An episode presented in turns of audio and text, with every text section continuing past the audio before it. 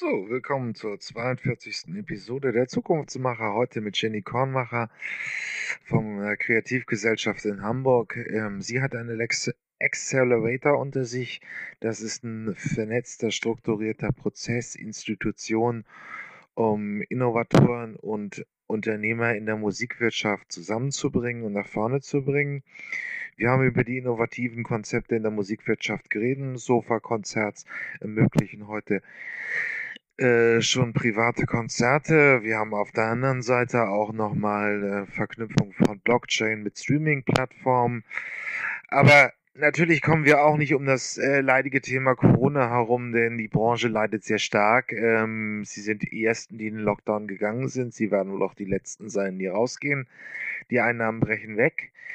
Ähm, ist zurzeit nicht einfach. Ähm, wir haben dann noch das Thema Innovation und Fördermittel ähm, und die neue Seidenstraße. In Ergänzung zu den Seerouten zwischen China und Europa und den USA wird es jetzt auch nochmal, die Chinesen bauen fleißig dran, eine Seidenstraße auf dem Landweg geben, durch Sibirien und durch Russland. Also das heißt, die Waren aus äh, China können dann mit der Eisenbahn kommen. Und wir haben noch mehr ähm, günstige oder billige, je nachdem, wie man es sehen will, Produkte aus China in Europa.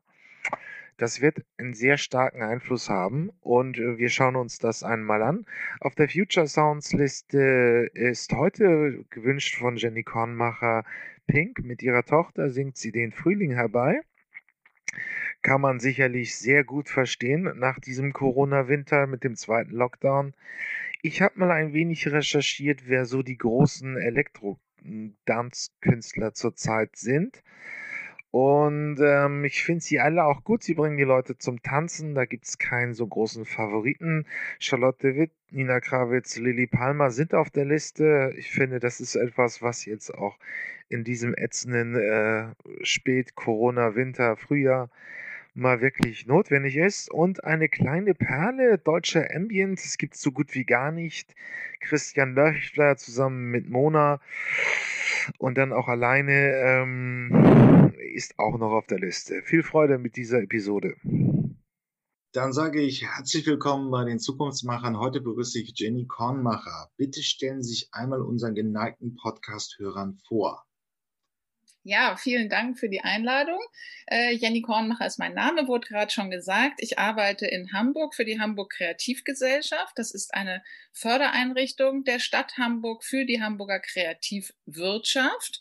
Und äh, Kreativwirtschaft ist ja ein, ein großer Sammelbegriff für sehr unterschiedliche spannende Gebiete, wie zum Beispiel äh, Games, Software, aber auch der ganze Fernseh-, Rundfunkbereich, Werbung, Design, äh, Literatur und die Künste und zum Beispiel auch der Musikmarkt. Ähm, und bei der Hamburg Kreativgesellschaft habe ich vor einigen Jahren äh, gemeinsam mit Kollegen den Music Works Accelerator ins Leben gerufen, einen allerersten, damals allerersten äh, europäischen Accelerator für die Musikwirtschaft. Und äh, außerdem leite ich bei der Hamburg Kreativgesellschaft den Cross Innovation Hub, ein ähm, ein Projekt, wo wir branchenübergreifend die Kreativwirtschaft mit anderen Branchen vernetzen, um Innovationen anzustoßen. Jetzt muss ich mal ganz dumm fragen, was ist ein Accelerator? Ja, das ist eine sehr gute äh, erste Frage. Ein Accelerator ist ähm, ein Instrument eigentlich, äh, ein Wirtschaftsinstrument, um Start-ups, äh, die es gibt, also junge Unternehmen zu beschleunigen, wie das äh, englische Wort ja auch sagt. Also Accelerate liegt da drin.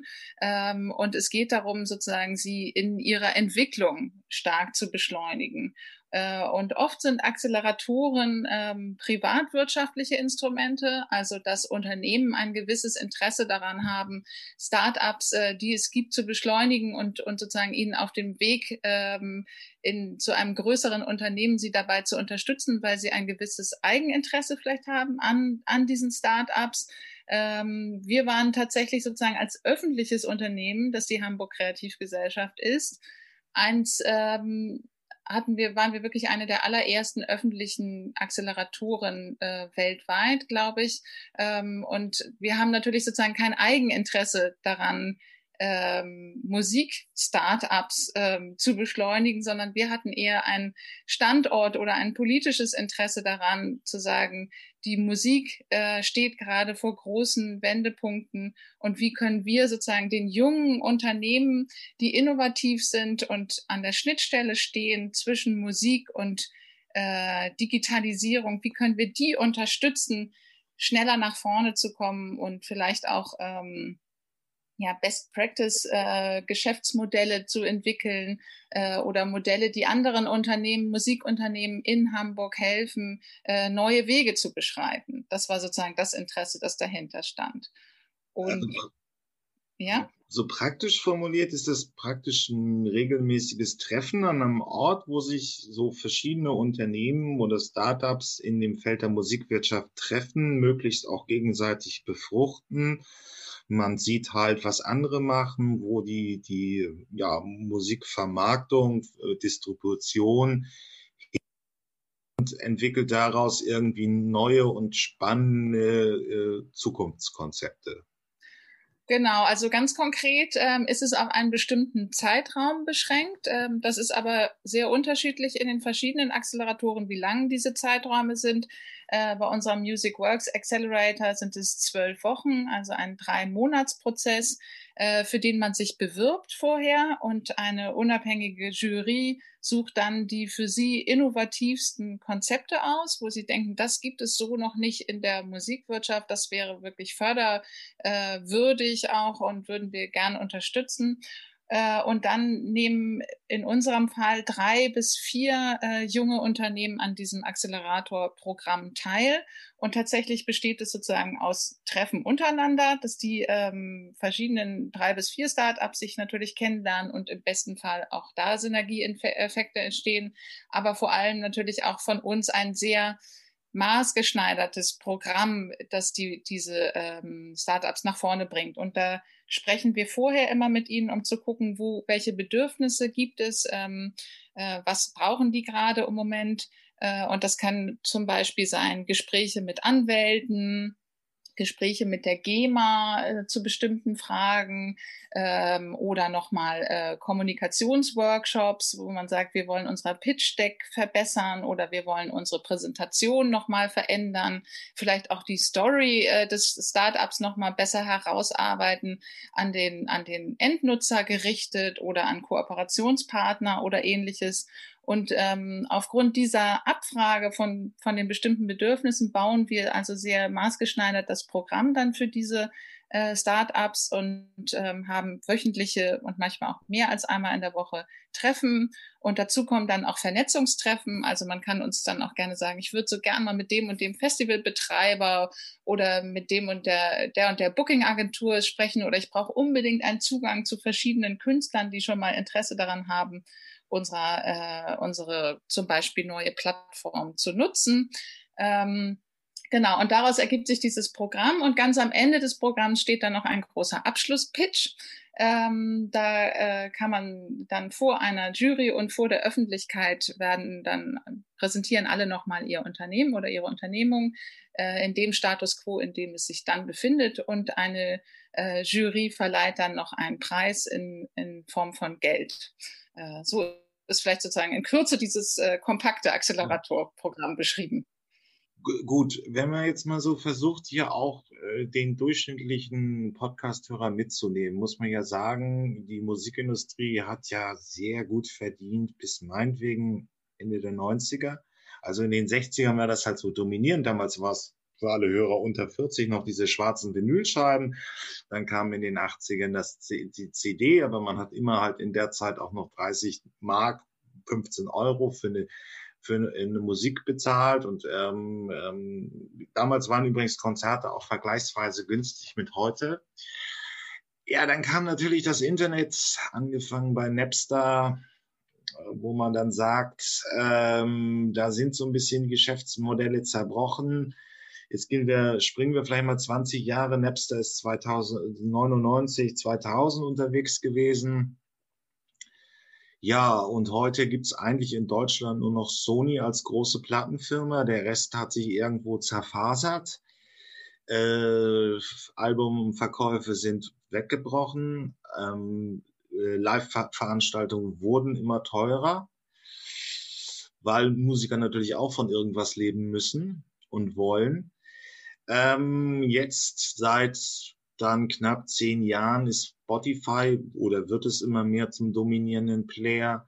Ist ja auch im Podcast-Bereich, den, den man jetzt hört, äh, man hört ja hier jetzt einen Podcast, immer dominierender. Ja, und was sind jetzt so, so ein kurzer Abriss der Musikgeschichte? Welche Geschäftsmodelle funktionieren denn heute? Oder wie kann man da einen Trend sehen? Was muss kommen, damit irgendwie Musik zum Hörer kommt, damit es auch ein Erlebnis wird? So rein geschäftlich. Welche Themen, ja, welche, welche Themen dominieren so, so praktisch oder welche Themen oder Geschäftsideen dominieren so ein bisschen in diesem Feld der Innovation der, der Musikwirtschaft? Das ist eine gute Frage und vor allem auch, äh, wohin der Weg eigentlich gehen wird. Also ähm, das, wovon wir überzeugt sind, und das hat natürlich auch mit unserer Grundidee als ähm, Fördereinrichtung für die Kreativwirtschaft zu tun, ist, dass ähm, wir vor allem sozusagen nachhaltig fördern müssen, indem wir Konzepte fördern, wo am Ende auch der Künstler noch etwas bekommt. ähm, auch wenn der sozusagen vielleicht nicht im Fokus unserer Förderung steht, ähm, weil es dann oft die äh, ähm, Startups sind, die vielleicht sozusagen ein, eine äh, Geschäftsidee haben, ist doch am Ende die Grundlage von allen Dingen in der Musikwirtschaft der Künstler, die Künstlerin, die sozusagen die Musik machen und erschaffen.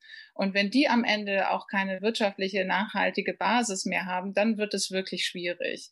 Und ähm, dafür sind die Zeiten im Moment auch wirklich, muss man sagen, nicht ganz einfach. Also dadurch, dass äh, Spotify ähm, und Streaming, andere Streaming-Dienste ähm, den Markt inzwischen stark dominieren und beim Streaming die Künstler sehr, sehr wenig Einnahmen haben. Muss man vielleicht an dieser Stelle auch einmal erwähnen. Und jetzt noch dazu Corona kommt und die, äh, diese Verlagerung, die Sie eben beschrieben haben, zum Live-Markt hin, dass da sozusagen mehr Einkommen äh, ähm, für die Künstler entstehen, die brechen jetzt auch noch weg oder auf jeden Fall sind sie jetzt über einen langen Zeitraum hinweg gebrochen gucken wir mal positiv in die Zukunft und hoffen, dass das bald wieder entsteht. Aber im Moment einfach wirklich eine schwierige Situation. Ähm, und äh, die, das heißt aber, dass die Projekte, die wir fördern, die müssen sozusagen auch an, an irgendeiner Stelle immer nachhaltig die Künstler mit in den Fokus nehmen. Und dann sind es natürlich sehr, sehr unterschiedliche und es wird immer ausdifferenzierter äh, Modelle und viel in oft äh, Plattformmodelle, ähm, die Musik in der einen oder anderen Art und Weise den Hörer nahebringen und ähm, im Vordergrund stehen dann auch oft tatsächlich sozusagen neue Technologien, die in diesen Startups erprobt werden. Ob das nun so etwas ist wie ähm, VR oder ähm, Blockchain oder auch äh, künstliche Intelligenz oder ähnliches. Aber es kann auch äh, die Erschaffung von von neuen Spielstätten sein, zum Beispiel. Also in unserem allerersten Durchlauf äh, von Music Works im Jahr 2014 hat ein junges Unternehmen mitgemacht, das nennt sich Sofa Concerts. Ich weiß nicht, ob Sie das kennen. Äh, gibt es auch immer noch als äh, inzwischen ähm, kleines etabliertes Unternehmen in Hamburg. Und äh, deren Innovation lag darin, dass sie gesagt haben, wir schaffen eine Plattform, wo sich Privatmenschen drauf registrieren können und in Kom Kontakt kommen mit Künstlern, mit Musikern ähm, und sagen, sagen können, sie möchten gerne bei sich zu Hause in ihren Privaträumen, also vielleicht im Wohnzimmer oder wo auch immer, ein Konzert durchführen. Das sozusagen, was vorher für Privatleute einfach ganz schwierig war, zu, zu wissen, welche Musiker gibt es, wo, wo befinden die sich gerade, auch vielleicht auch auf ihrer Tour, welche Preise nehmen die eigentlich für so ein Konzert. Ähm, und wie komme ich eigentlich in Kontakt mit denen? Das wird sozusagen wird durch diese Sofa-Concerts-Plattform äh, dem Privatmenschen an die Hand gegeben und ganz einfach der Kontakt hergestellt und dann auch die Bezahlung sozusagen zwischen äh, Privatperson und Künstler dann hergestellt. Ähm, und die Innovation da drin ist in diesem Fall dann mal keine neue Technologie, ähm, finde ich auch als ein ganz spannendes Beispiel, sondern die Innovation ist hier das Konzert Räume oder äh, sozusagen Bühnenmöglichkeiten Möglichkeiten geschaffen wurden, die es vorher noch gar nicht so gab, sondern die, die aus diesen Privaträumen plötzlich neu entstanden sind. dies vielleicht mal so als, als ein Beispiel, um sich vorzustellen, sozusagen, erstens, was meinen wir mit, die Künstler müssen auch sozusagen nachhaltig mit, in den Blick genommen werden, aber auch, was könnte eigentlich ein zu einer Start-up sein, die bei uns teilnehmen? Ja, ich, also ich persönlich kenne Sofa-Concerts. Ähm, glaube, die haben auch eine kleine Bereich, wo man praktisch fast schon gewerblich unterwegs sein kann. Also Sie haben jetzt eben dargestellt, das ist halt privat und man kann, es sagt ja auch das Wort schon, irgendwo äh, auf dem eigenen Sofa Indie-Künstler hören oder auch eine kleinere Band oder also jetzt vielleicht wahrscheinlich kein Sinfonieorchester, aber im Prinzip kann man sich als Privatperson ähm, das buchen. Das sind mhm. ein paar hundert Euro für einen Abend, manchmal mehr, manchmal weniger. Und ähm, man kann es, glaube ich, auch äh, ohne einen großen Aufwand zu treiben und zu sagen, ich muss jetzt eine Booking-Agentur, ich muss ein Konzertimpresario haben, in einem gewerblichen Raum, in einer Veranstaltungshalle einfach ein kleines Konzert stattfinden zu lassen, nehmen dann auch Eintritt dafür und so weiter. Da sind ein bisschen die Auflagen höher, aber im Prinzip kann man damit einfach direkter agieren und man nimmt halt auch ähm, den Kostentreiber, ja, das sind Booking-Agenturen, also zwischen Musikerlebnis und äh, Musiker steht ja im Regelfall eine Booking-Agentur. Das kann man damit etwas äh, öffnen. Und sonst ist das Prinzip eigentlich ziemlich so wie bei eBay. Ähm, äh, irgendwelche Leute genau. bieten was an und äh, man kauft es und die Plattform kriegt da wahrscheinlich eine Provision für. Ganz genau, so funktioniert es, ja. Okay, also im Prinzip, ja, das ist ja vielleicht auch so ein Thema. Ähm, das Internet bietet ja, natürlich sind die klassischen Geschäftsmodelle weg. Äh, Spotify streamt tausende, äh, tausende von Musikstücken und pff, selbst größere Künstler. Millionen. Millionen und Abermilliarden, es wird auch immer mehr. Ähm, Musiker, aber auch selbst wie die Ärzte bekommen da vielleicht kleinere vierstellige oder fünfstellige, das weiß ich nicht wirklich genau, Beträge. Ähm, das heißt, der Markt ist rein, äh, sind weg. Auf der anderen Seite, das wäre dann Chance, so den direkten, also übers Internet ähm, praktisch den direkten Weg zum, zum, zum Musikkonsumenten zu suchen. Ja, genau. Also es sind dann, genau, das ist sozusagen ein, eine Möglichkeit von sehr vielen. Und ähm, das ist das, was wir sozusagen mit diesem Accelerator wollen, dass wir gucken, was gibt es für neue Möglichkeiten, für neue Ansätze. Ähm, ich glaube, keiner von denen ist sozusagen vollumfänglich der, der neue Musikmarkt, sondern in ihrer Gesamtheit diese neuen Ideen werden einen neuen Musikmarkt sozusagen herstellen.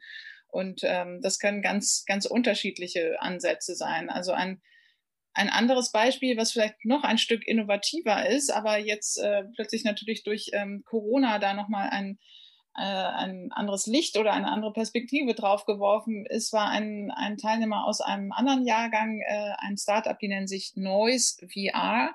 Also schon im Namen hört man, dass die mit Virtual Reality arbeiten, mit virtueller Realität. Und ähm, denen ging es darum, dass sie, dass sie gesagt haben, wie kann man eigentlich das Live-Erlebnis eines Musikkonzertes in eine virtuelle Welt bringen, wo sozusagen die, die, die der Musiker äh, in Zusammenarbeit mit ihnen dann auch ganz selbst erschaffen kann, dass eine Fantasiewelt auch sein kann. Ich glaube, Noise ist tatsächlich, das, das schreibt man nicht wie, wie sozusagen Lärm auf, äh, auf Englisch, sondern äh, mit N-O-Y-S ist, glaube ich, das altgriechische Wort für Traumwelt. Ähm, und äh, das passt dann auch sehr gut, weil die Welten sozusagen es können Welten unter Wasser sein oder im Weltall oder wo auch immer, sozusagen der Fantasie. Die Fantasie setzt da die Grenzen und die, ähm, und die, die Künstler, die Musiker, die treten dann trotzdem live auf, aber in einer Fantasiewelt, in der virtuellen Realität. Und die äh, Zuhörer und Zuhörerinnen können weltweit live dabei sein in einer anderen Welt gemeinsam oder auch nicht gemeinsam. Das können Sie auch entscheiden. Also wenn man sich vorstellt, man, man ist vielleicht in einem sehr großen äh, Konzerten, wo, wo sehr, sehr viele Fans sind. Äh, nehmen wir Coldplay oder so, wo man weiß, da kommen mehrere Zehntausend, wenn es weltweit ist, vielleicht mehrere hunderttausend Menschen in, zu einem Konzert zusammen. Und man sagt, mir ist es zu viel. Ich möchte gar nicht so viele Personen da, mit so vielen Personen das äh, gemeinsam das Konzert genießen. Kann man sie auch alle anderen wegklicken und vielleicht sagen, ich möchte es nur mit meiner Freundin aus Australien oder so mir gemeinsam anhören. Also das sind dann nochmal so ganz neue Konzertwelten, die sich auftun. Äh, äh, vielleicht auch noch sehr zukunftsgerichtet.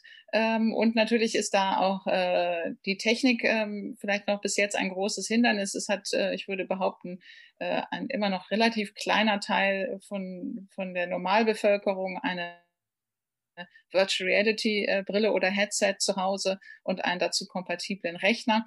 Ähm, also da sind noch ähm, Schwierigkeiten, aber trotzdem ist so ein Projekt schon mal sehr, sehr spannend, um zu sehen, was, was gibt es auch durch Technologie für neue Möglichkeiten für die Musikwirtschaft?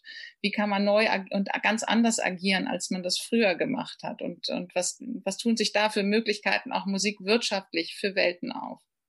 Ähm, das ist ja, also wir haben das ja jetzt in der Praxis auch mehrfach gesehen, ob es Igor Levit als, als äh, Konzertpianist ist, der in seinem Wohnzimmer einfach äh, spielt und dann streamt über Twitter oder Ellen, ähm, äh, Alien, als die einfach vom Balkon in Berlin ein bisschen ihre Elektrobeats auflegt.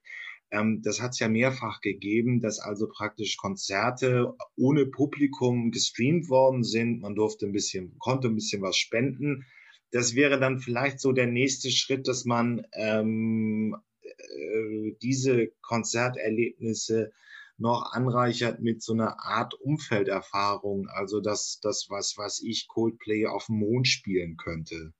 Genau, ich glaube auch, also ähm, wenn man jetzt diesen wirtschaftlichen Aspekt damit reinnimmt, jetzt haben wir, haben wir vielleicht äh, alle während der Corona-Zeit oder viele von den Hörern, die jedenfalls Musik interessiert sind, Streaming-Konzerte erlebt und vielleicht an der einen oder anderen Stelle auch ein bisschen ein Stück weit was dafür bezahlt. Aber im Grunde ist natürlich der Hörer, sobald er ähm, etwas über den Bildschirm jetzt äh, rezipiert, oder konsumiert, äh, sehr daran gewöhnt, das umsonst zu bekommen, äh, was natürlich eine, ein, ein ja, eine schlechte Richtung ist für die Künstler, die dahinter stehen.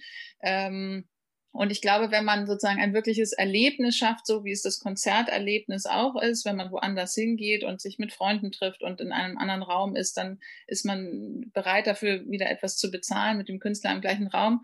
Und ich glaube, ähm, so ähnlich ist es dann auch mit, mit einem VR-Konzert, dass man das mehr, viel mehr das Gefühl hat, man war da und man hat ein Erlebnis und man kann das mit anderen Freunden teilen und ähnliches und sitzt nicht an seinem Küchentisch und äh, macht vielleicht auch noch nebenbei das Abendessen oder so. Äh, das ist, glaube ich, schon einfach ein großer Unterschied nochmal. Ja, wobei es ja diese, also das, das, dann kommt man ja zum lieben Geld. Ähm, das hat es ja eigentlich auch schon gegeben. Ich habe mich auch mit Judith Holofernes darüber unterhalten.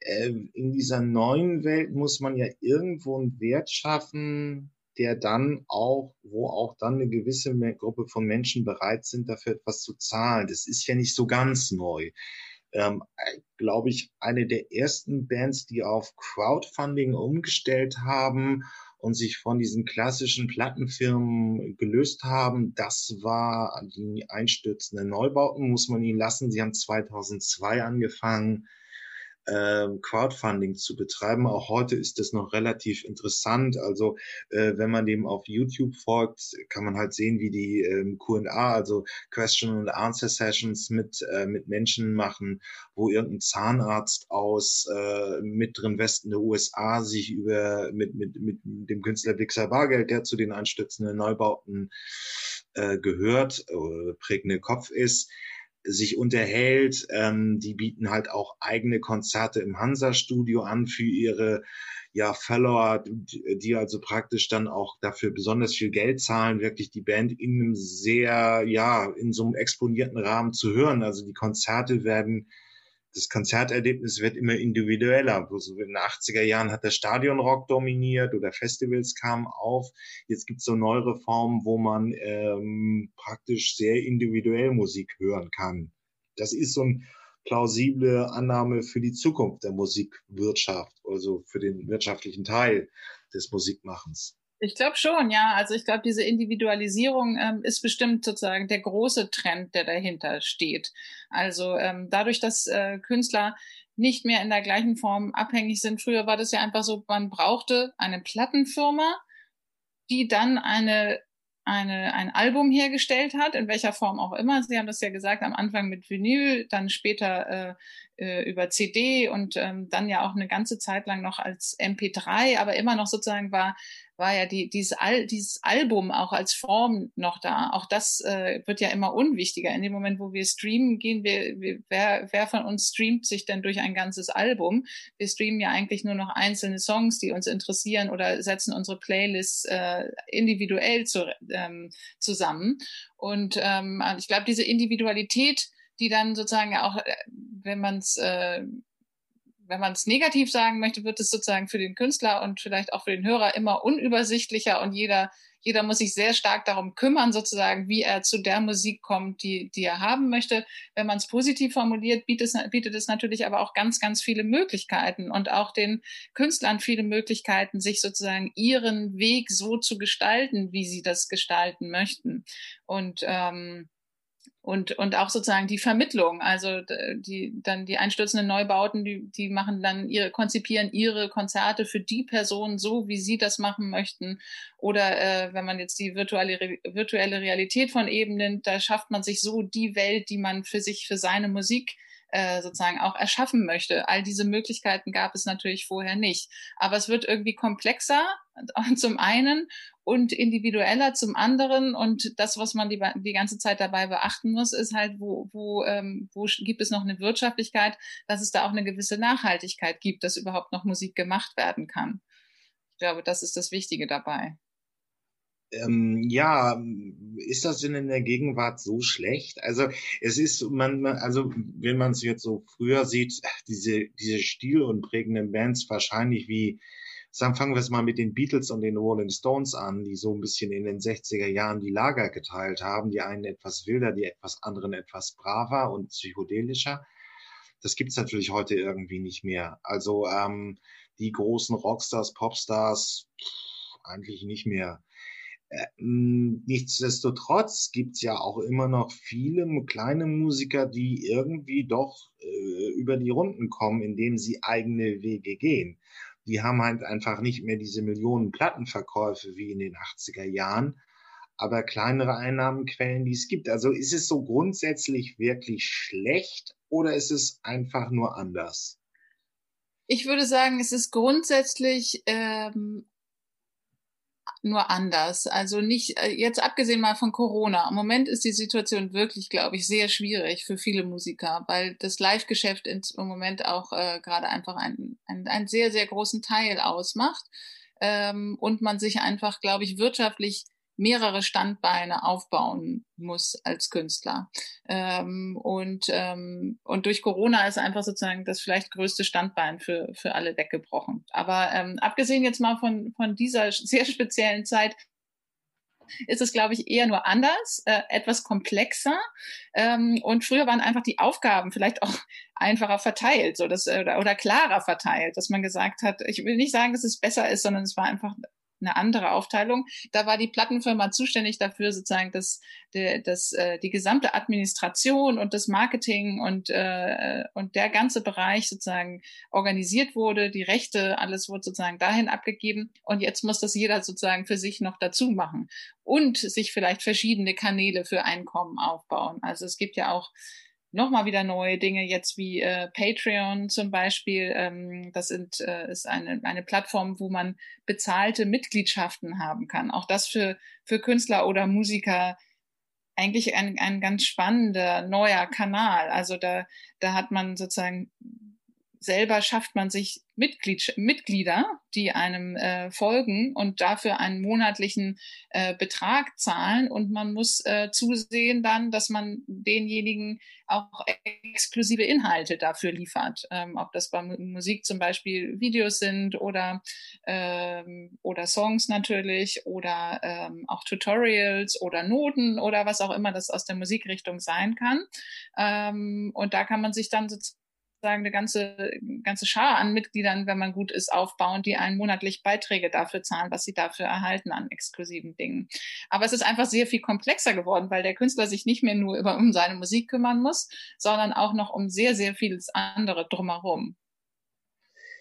Ähm, übrigens am Rande, und das finde ich eigentlich, das ist so ein bisschen sehr klein, aber ähm, eine kleine Empfehlung hier, ähm, das ist zwar relativ spezifisch, ähm, auch der Journalismus wird ja für Musiker offen. äh, wie heißt er nochmal, Jan-Klaas Müller von Tokotronic hat einen eigenen, auch finde ich, sehr spannenden Musiker-Podcast. Reflektor Podcast. Ähm, das ist nicht hinter Patreon, das ist noch öffentlich finanziert von 1 Live, aber äh, Chili Gonzales macht ähm, sehr schönen YouTube-Content, wo er erklärt, wie Musik entsteht. Also ist ja auch ziemlicher Fachmann für Musik mhm. und erklärt halt äh, die Musikgeschichte und eine Einordnung, warum jetzt Billie Eilish, also Popstar unserer Zeit jetzt, im Prinzip ähm, den Song macht und, und da, wo sie sich Elemente des Blues oder des Souls oder was auch immer bedient. Also auch da sind ja noch Möglichkeiten. Ähm, das finde ich eigentlich auch ganz interessant. Aber bev bevor wir zu dem leidigen Thema der Pandemie kommen, ist ja in den Medien ein bisschen stark verbreitet. Da ist jetzt ja einfach eine gewisse Komplexität drin in dem Weg es hat auch Tim Renner immer mal gegeben, der gesagt hat, also das Konzept der Plattenfirma ist tot. Und gegenwärtig gibt's halt auch wirklich nur noch Sony in Deutschland, die nennenswert unterwegs sind. Aber wäre dann nicht so eine Art Konzertimpresario natürlich irgendwo digital als Geschäftsmodell sinnvoll? Also der einen so einen praktischen Künstler gegen eine gewisse Provision abnimmt, zu sagen, den Merch zu organisieren, die Konzerte zu buchen, die Social-Media-Kampagne zu führen. Ähm, wäre das nicht als Geschäftsmodell irgendwo sinnvoll? Ja, ähm, ganz bestimmt. Und ich glaube, das gibt es auch sozusagen einzeln aufgefächert. Es äh, gibt, glaube ich, etwas, äh, zum Beispiel, was ich, glaube ich, äh, ich bin mir nicht ganz sicher, ob ich gerade den korrekten Namen sage, Record Label on Demand oder so ähnlich nennt. Ähm, also, dass der Künstler sich das selber auch einkaufen kann. Das gibt, gibt ist natürlich auch sozusagen eine umgedrehte Form der der Machtverteilung in, in gewisser Weise. Also früher waren die, die Künstler diejenigen, die immer vorstellig waren bei den großen äh, Plattenfirmen und äh, sozusagen sehr darum gebibbert und gezittert haben, ob sie nicht vielleicht doch auch mal einen kleinen Plattenvertrag bekommen könnten. Und inzwischen ist es, ist das ja sozusagen mehr oder weniger weggefallen, noch nicht ganz, aber im, im Großen und Ganzen sozusagen bewegt es sich ja sehr dahin.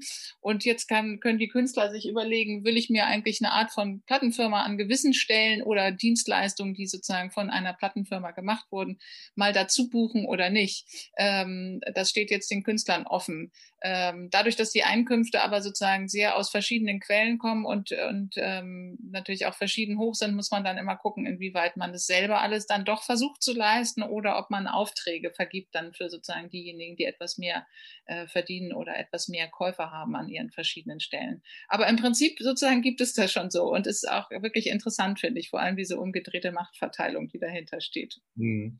Äh, übrigens, Record Label on Demand und auch Noise VR kommen in die Shownotes dieser Podcast-Episode. Da müssen jetzt nicht irgendwie Google anwerfen. Das packe ich in die Linkliste hier, also in die Shownotes des Podcasts. Sind ja auch ganz interessante Aspekte. Ja, äh, wir nehmen diesen Podcast jetzt am 11.03.2021 auf. Ähm, die Corona-Pandemie ist jetzt, glaube ich, fast ein Jahr alt. Ja, ungefähr ein Jahr alt was bedeutet es fürs Live-Geschäft? Also sind viele Aufnahmen weggebrochen. Wir hatten schon drüber gesprochen. Viele Künstler haben dann auch gestreamt aus dem heimischen Wohnzimmer ähm, und hoffen ein bisschen auf Spenden. Aber es sieht schlimm aus. Also haben wir 2000, also heute nach Nachrichtenlage müsste das Thema 2022 durch sein. Jetzt in zwei, 2021 sind aber auch nochmal die Festivals Walk am Ring und Hurricane abgesagt worden, ähm, Corona-bedingt. Ähm, wie sieht die Musiklandschaft nächstes Jahr aus? Also wird dann alle, wollen dann alle nochmal auf die Bühne, um ja auch den Nachholbedarf an Kultur zu stillen, aber klar auch ein paar Euros zu verdienen? Ähm, oder haben wir einen Kahlschlag in der Kultur? Es gibt ja ein paar sehr kritische Stimmen. Also es ist jetzt die Frage, ob wirklich viele Konzerthallen diese Durchstrecke, die Corona verursacht hat, äh, überleben werden. Ja, ich glaube, es ist an, an verschiedenen Stellen inzwischen wahnsinnig schwierig geworden. Also ich bin gerade ein bisschen negativ. Ich kann hier jetzt gerade nicht so viel Positives dazu beisteuern, glaube ich. Äh, gerade für die Musik. Also ähm, das gilt natürlich nicht für die gesamte Kreativwirtschaft. Da gibt es sehr viele Lichtblicke an den unterschiedlichsten Stellen. Aber für die Musik äh, war die äh, Corona-Pandemie oder ist sie verheerend. Also das kann ich gar nicht anders ausdrücken. Ähm, es gibt bestimmt viele, viele kleine Clubs und kleinere Konzertstätten, gerade die, die nicht durch öffentliche ähm, Gelder finanziert sind, die das nicht schaffen, durchzuhalten. Ähm, es gibt wahnsinnig viele Musiker, die sich jetzt zwischendurch andere Arbeit besorgen müssen. Ähm, ich habe höre das viel um mich herum an Geschichten, die jetzt, äh, was weiß ich, in Kindergärten kochen und äh, Taxifahrer und so weiter sein müssen zwischendurch. Also wirklich viele schwierige Einzelschicksale, die dahinter stehen. Ähm, ich hoffe, dass äh, die, die Menschen und ähm, aus meinem privaten Umfeld, wenn ich frage, sozusagen, was vermisst ihr eigentlich am meisten, abgesehen vielleicht, dass man sich mit Freunden wieder eng zusammentrifft, ist das Erste, was ich immer höre, mal wieder ins Konzert zu gehen.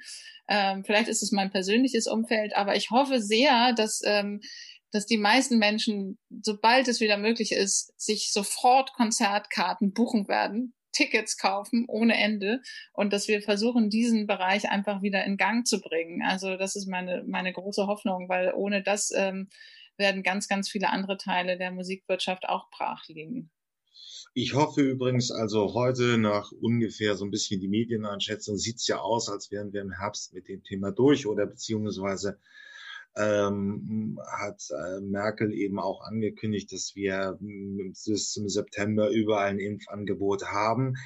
Das heißt, es wäre ja auch, wenn man eine innovative Idee hätte, mal eine Idee zu sagen, dann macht nicht die Sommerfestivals, sondern bietet mal Hallenkonzerte oder Hallenfestivals im Herbst, Winter 2022 an. Also es wäre ja mal eine schlaue Idee, hier auszuweichen. Absolut. Man sollte sozusagen ab jetzt alle, alle Veranstalter, die Lust haben, was zu machen, finde ich, äh, legt damit los, äh, sobald es irgendwie geht. Aber da, da fehlt im Moment noch die Planung Planungssicherheit natürlich, ähm, aber sobald es ein ganz kleines bisschen besser zu planen ist, hoffe ich, dass sich da alle dran wagen und vor allem, dass alle anderen dann auch Lust haben, wieder dahin zu strömen und mitzumachen. Also das ist, das ist wirklich eine große Hoffnung. Weil die digitalen Konzepte, die haben natürlich einen großen, tollen Sprung gemacht in dieser Zeit und die sind ja auch nicht zu unterschätzen und werden wir hoffentlich auch beibehalten und die bringen der Musikwirtschaft an vielen Stellen ja auch ganz vieles und sehr, sehr sehr spannende Konzepte. Aber die, aber Musik sozusagen live zu erleben, ist, ist schon vielleicht doch immer noch äh, der Kern der Musikwirtschaft oder, oder ein ganz, ganz wesentliches Element zumindest. Äh, ja, es ist ein riesiger, ich, ihr habt jetzt die Zahlen nicht, aber insgesamt sind es ja neun Milliarden und Festivals sind ja nur auch nicht gerade klein. Ähm, und es gibt auch immer eine größere Vielfalt. Es gibt heute äh, Festivals für eher älteres Publikum, Summer's Tale, ähm, verschiedene Kulturformen. Es gibt heute Splitterungen in Metal, äh, Alternativfestivals, elektronische Geschichten. Das hat ja einfach einen Markt. Es hat auch einfach äh, eine Nachfrage nach diesen Leistungen. Ähm, und das geht jetzt halt pandemisch geschehen, gesehen nicht. Ähm, aber die digitalen Konzepte, das kann man natürlich jetzt auch nicht wirklich sagen, aber äh, sie bringen jetzt vielleicht irgendwie so eine klein bisschen was rein, schwarze Null.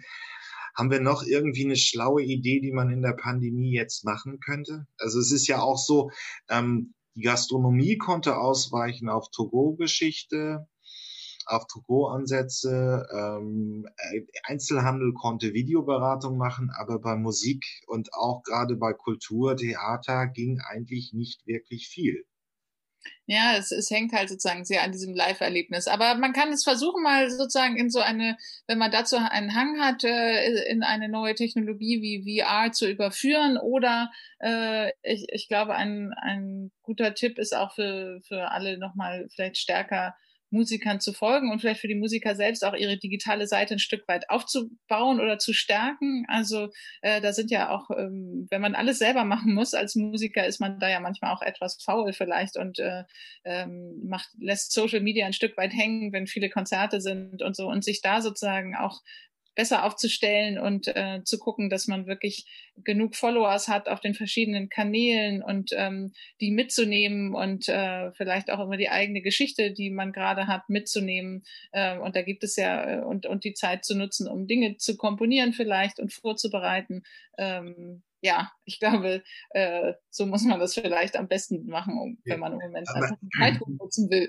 Nur um das einzuordnen, es ist, wenn man so einen durchschnittlichen Künstler oder Musik, bleiben wir beim Musiker, sich anschaut, dann ist, wie viel macht prozentual das Live-Konzert als Erlebnis aus? Also wie viel, wie viel Einnahmen von 100 Prozent, wie viel Einnahmen hätten, würden, brechen denen jetzt weg, weil sie eben nicht mehr die Live-Einnahmen haben? Kann man das sagen? Das ist wahnsinnig schwierig zu sagen. Ja, ich ähm, habe da keine konkreten Zahlen, aber ich würde sagen, für die meisten Musiker ist es einfach der Großteil ihres Einkommens. Ja, es ist bitter. Da kann man nicht viel zu sagen. Die Pandemie, das sieht übel aus. Und vor allen Dingen ist es ja dann die Frage, natürlich gibt es den Bedarf, aber es wird ja dann auch die nächsten Jahre sein, dass erstmal jetzt ein paar Läden wahrscheinlich pleite gehen. Und das wird dann dauern, bis sich wieder neue Angebote ähm, etablieren, die funktionieren.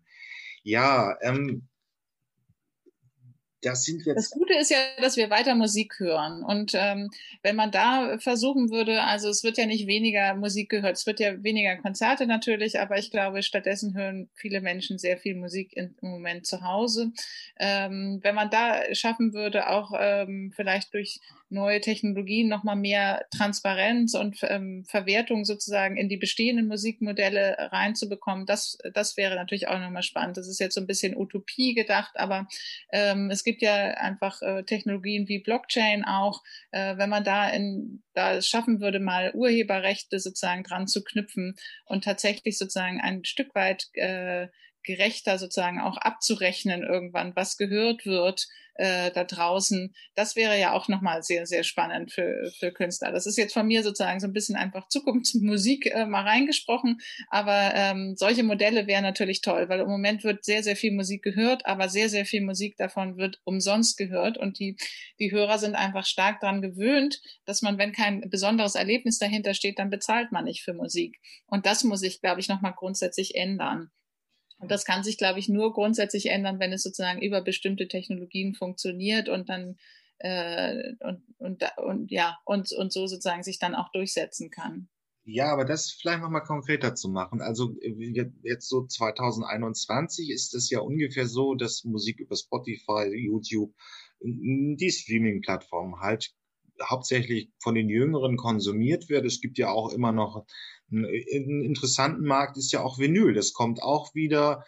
Ähm, selbst ich höre es gerne. Es ist noch das Knacken ähm, der Musik aus den 70er Jahren. Natürlich ist die Qualität nicht so gut, aber es gibt auch heute auch neue Technik.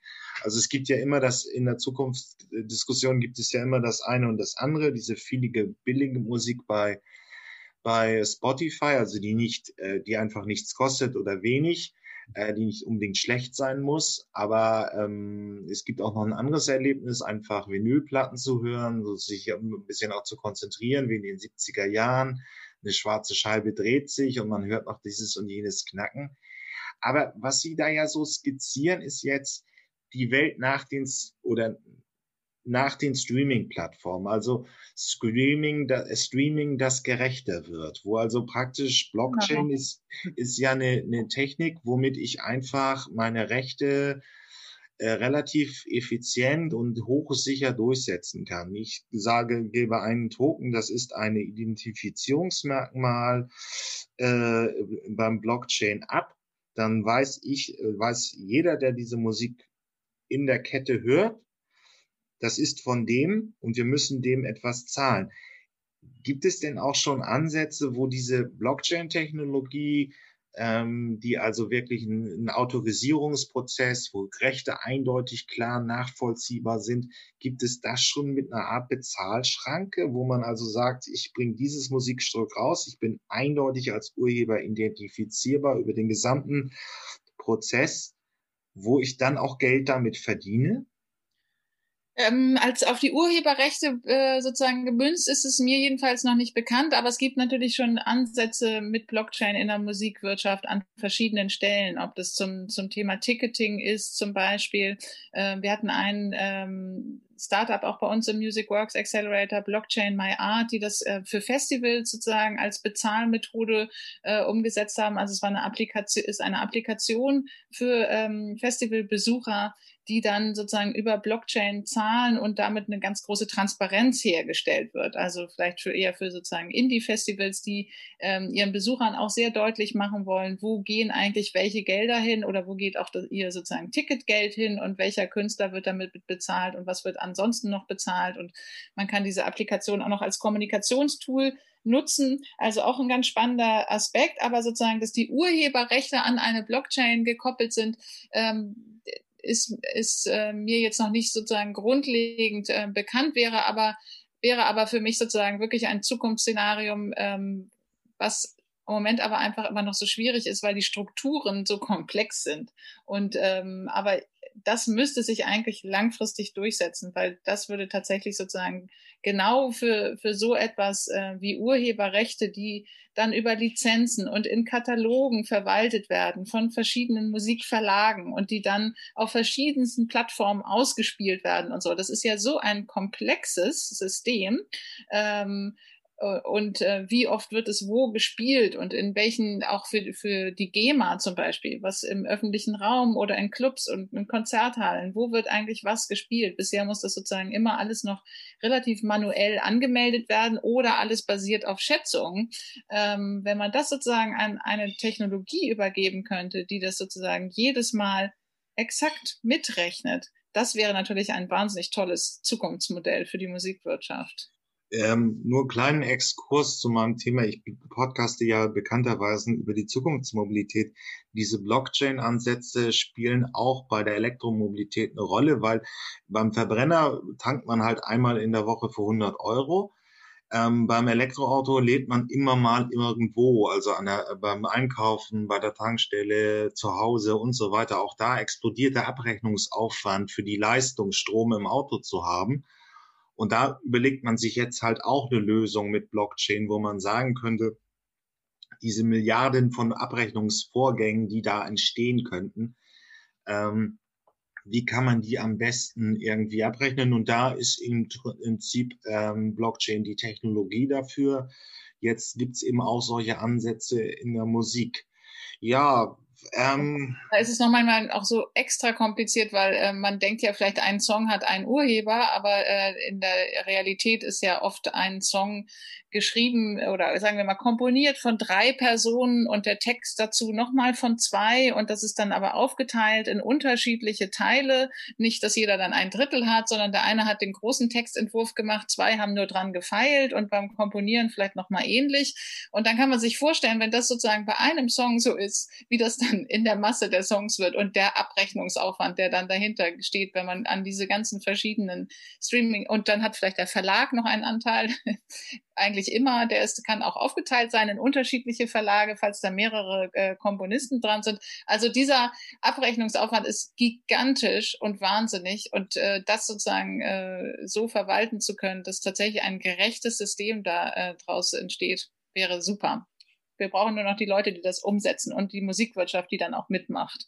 Gut, aber man hört so ein bisschen auch schon raus, Cross-Innovation bedeutet ja, das ist ja auch ein Aspekt ihrer Arbeit, dass man im Prinzip äh, in andere Bereiche reinguckt, also in dem Fall jetzt in Blockchain und das versucht zu übertragen auf Konzepte der Musikwirtschaft. Absolut, ja. Das ist sozusagen die Rekombination und, und viele Kompetenzen zusammenbringen aus verschiedenen Bereichen. Da entstehen oft die besten Ideen. Wunderbar. Ja, dann bleibt mir eigentlich nur sagen, wir verabschieden uns. Aber wenn man mal eine Musikfachfrau hat, was möchten Sie uns so empfehlen? Was ist jetzt so gerade auf Ihrer Playlist, ähm, was Sie uns teilen wollen? Ich mache es auch. Ähm, vielleicht fange ich auch an, obwohl das jetzt natürlich nicht besonders galant ist als Mann. Ähm, ich habe neulich einen sehr spannenden Elektrokünstler ähm, äh, gefunden, Christian Löffler, der deutsches Ambient macht. Ist jetzt vielleicht ein bisschen still für den einen oder anderen, aber ist sehr spannend.